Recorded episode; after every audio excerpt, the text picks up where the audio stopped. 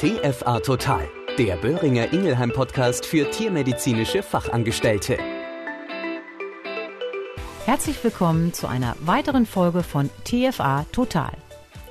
Sind dir Begriffe wie Nadir, Hypoglykämie und Blutglukosemessung zwar bekannt, aber manchmal hast du das Gefühl, du würdest dich damit auf unsicherem Terrain bewegen? Das glaube ich dir. Und das verstehe ich auch nur zu gut. Denn so geht es vielen tiermedizinischen Fachangestellten. Vor allem, wenn speziell zur Diabetesbehandlung die Besitzer live, also bei dir an der Anmeldung oder am Telefon, dir die ersten Fragen stellen. Vielleicht kann ich dir in dieser Folge ein paar wertvolle Hinweise an die Hand geben, damit du souverän und kompetent in die Beratung gehen kannst. Wie du hören kannst, ich bin es wieder, deine Claudia Schöning und schön, dass du dem TFA Total Podcast weiter folgst.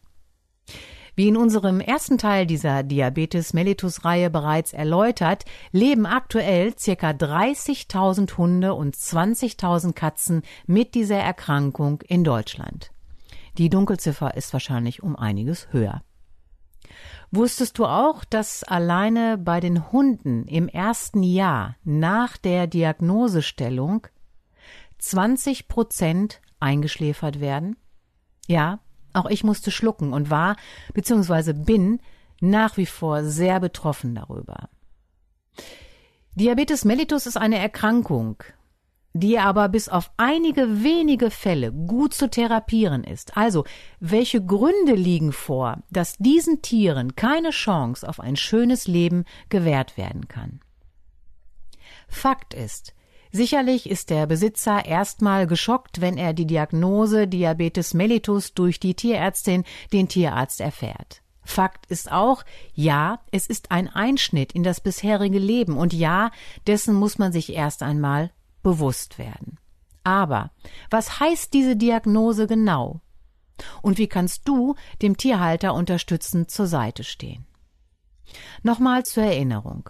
Unsere Hunde leiden meistens am Diabetes mellitus Typ 1, also genetisch bzw. erblich bedingt und müssen ein ganzes Leben lang therapiert werden und sind gut medikamentös einzustellen. Bei unseren Katzen ist es überwiegend der Diabetes mellitus Typ 2, erworben durch Adipositas, also Fettleibigkeit und Bewegungsmangel. Auch die meisten Katzen sind mit einer lebenslangen Therapie und begleitenden Maßnahmen sehr gut zu behandeln. Manche Katzen benötigen sogar keine dauerhafte Therapie da sich die, ich sag mal, körpereigene Insulinproduktion wieder erholen kann und der Körper wieder ausreichend auf Insulin anspricht. Dieses Phänomen nennt man die sogenannte Remission. Viele Tierhalter kennen diesen Zustand auch unter dem Begriff Holiday. Leider gilt das Erreichen einer solchen Remission nur für die Katzen und nur äußerst selten für unsere Hunde. Grundsätzlich gilt es, Grunderkrankungen, Medikamentengaben und auch den hormonellen Zustand gerade bei unseren Hündinnen zu bestimmen und zu behandeln. Und eins ist ganz, ganz wichtig und deswegen betone ich es nochmal vorab.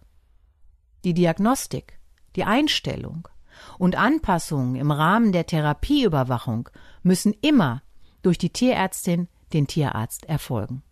Aber du kannst bereits am Telefon oder persönlich im Gespräch dem Tierhalter einen Leitfaden an die Hand geben. Denn mögliche Fragen des Tierhalters könnten sein Warum äh, muss meinem Tier Blut abgenommen werden und wie wird dieser sogenannte Diabetes mellitus diagnostiziert und kontrolliert? Du könntest antworten. Zur Diagnose wird der erhöhte Blutzuckerspiegel im Körper gemessen, die sogenannte Hyperglykämie. Diese entsteht aufgrund der unzureichenden Insulinwirkung und der Blutzucker steht nicht wie gewohnt zur Energiegewinnung zur Verfügung. Um das zu diagnostizieren, gibt es verschiedene Möglichkeiten und Kriterien, die meistens kombiniert werden. Erstens die sogenannte Glukosemessung im Blut. Also ein Zeichen dafür, dass die Glucose nicht an die Zielorte im Körper gelangen kann.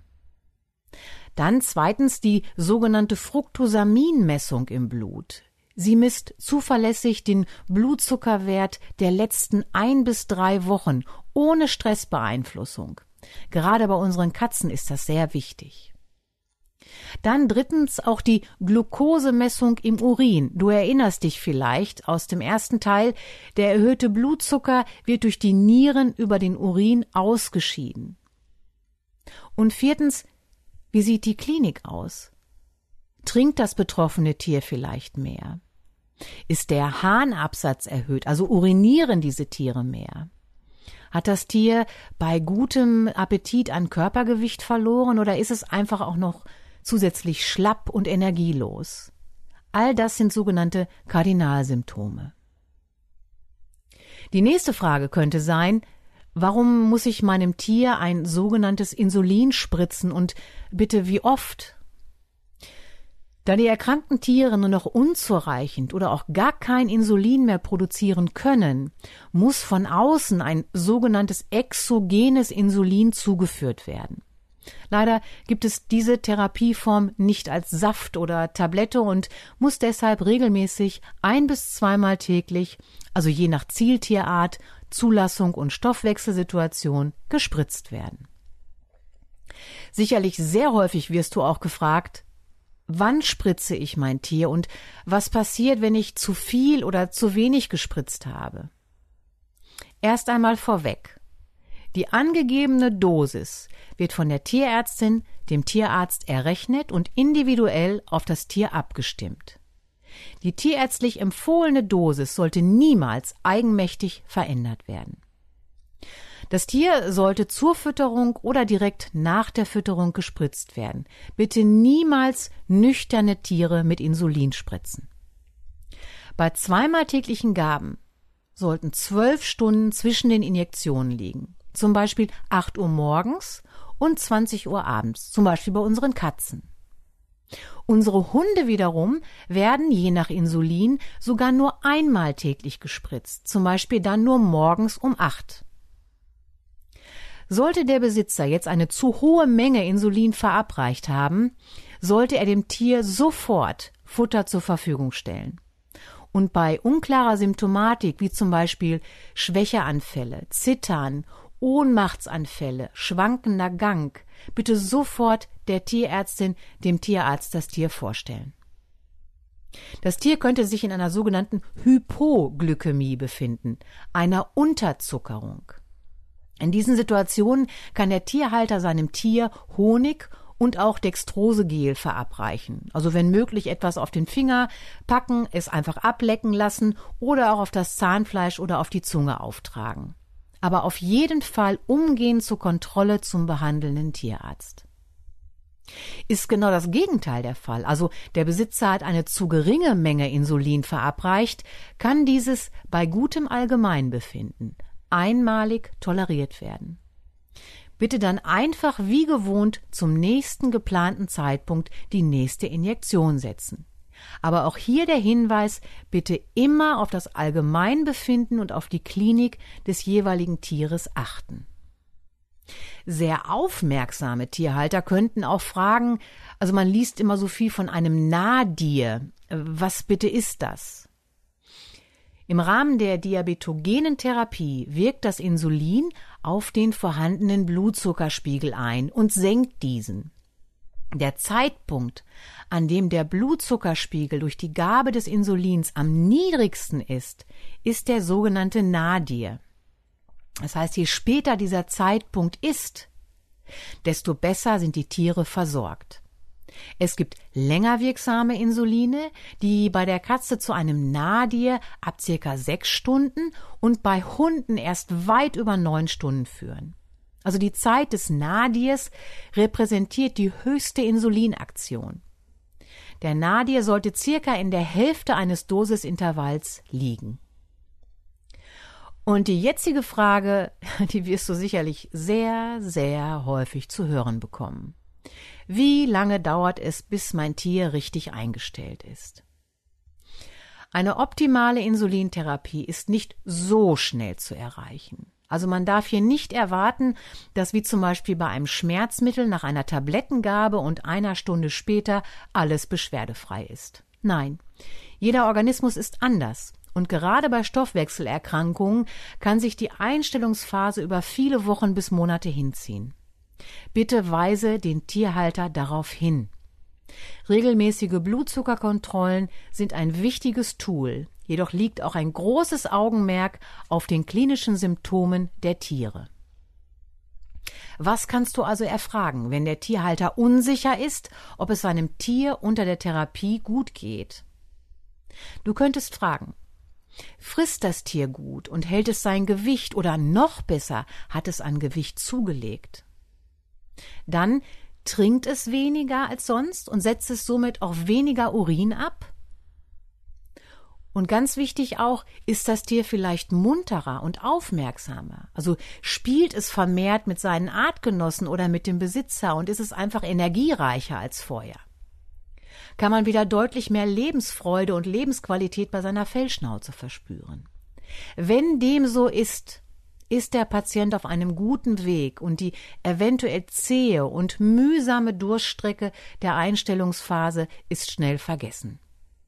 Ja, es ist ein emotionales Thema für mich und ich appelliere an dich, die Besitzer zu ermutigen und zu motivieren, diesen manchmal doch recht holprigen Weg der Diabeteseinstellung zu gehen. Der Besitzer sollte ein Diabetes-Tagebuch führen, in dem sie die Futteraufnahme, die Wasseraufnahme und den Urinabsatz dokumentieren regelmäßige Gewichtskontrollen durchführen und den Blutkontrollterminen durch die Tierärztin, den Tierarzt unbedingt nachkommen. Es sind besondere diätetische Futtermittel erhältlich, die gerade bei Diabetes mellitus Patienten essentiell sind. Und bei leicht übergewichtigen Tieren ist eine adäquate Gewichtsreduktion indiziert. Aber vor allem ein konstantes Umfeld mit einem geregelten Tagesablauf ohne Stress.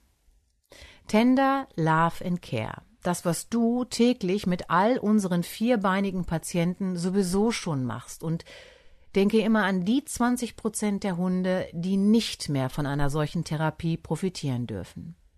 Es gibt sicherlich noch viele, viele Fragen, die allerdings leider hier den Rahmen sprengen würden, aber wir werden dir bald wieder ein kostenloses TFA Total Webinar zur Verfügung stellen, in dem genau diese Thematik nochmal exklusiv für dich aufgearbeitet wird. Weitere Infos folgen. Ich habe lange überlegt, aber heute werde ich dir keine Zusammenfassung an die Hand geben. Ich möchte viel lieber mit einem Zitat enden, und zwar dem von Karen Davison, einer englischen Hundetrainerin und Verhaltenstherapeutin für Hunde. Wir können nicht alle Hunde dieser Welt retten, aber dafür die Welt vieler Hunde. In diesem Sinne, bis zur nächsten Folge, in der ich dir etwas zum Thema Herzpatienten gerade in der beginnenden warmen Jahreszeit an die Hand geben möchte. Bis dahin bleib bitte gesund und pass weiterhin gut auf dich auf. Deine Claudia Schöning. Das war TFA Total, ein Podcast von Böhringer Ingelheim. Überall zu hören, wo es Podcasts gibt.